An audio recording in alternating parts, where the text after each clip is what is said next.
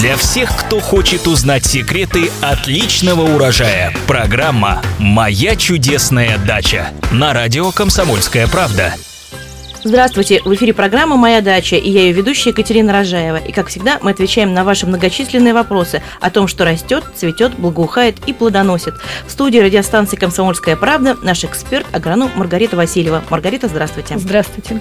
И, как всегда, вопросы от наших читателей. Пишет нам Татьяна из Минска. У меня на участке растет клубника, она совсем не дает розеток. Что делать?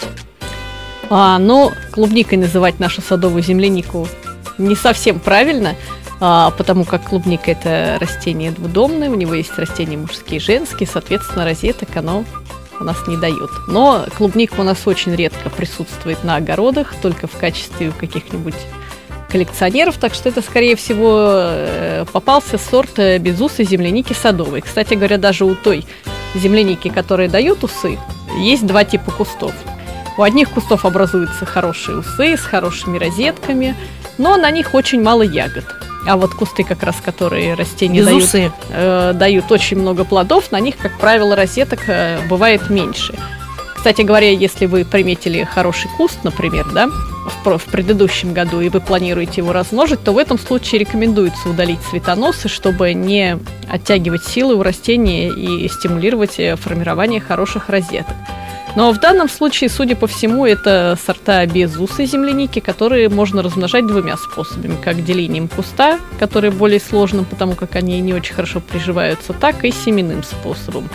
Однако следует помнить, что при семенном способе размножения может получиться не совсем э, растения, похожие на тот сорт, может, могут изменяться несколько признаки, потому что именно в данном случае вегетативное размножение гарантирует полную сохранность сорта, поэтому э, следует воспользоваться семенным способом. Для этого собирают созревшие плоды, подсушивают их, и когда семена с них э, могут осыпаться, их собирают и хранят э, до посева, желательно э, в какой-нибудь герметично закрытой банке.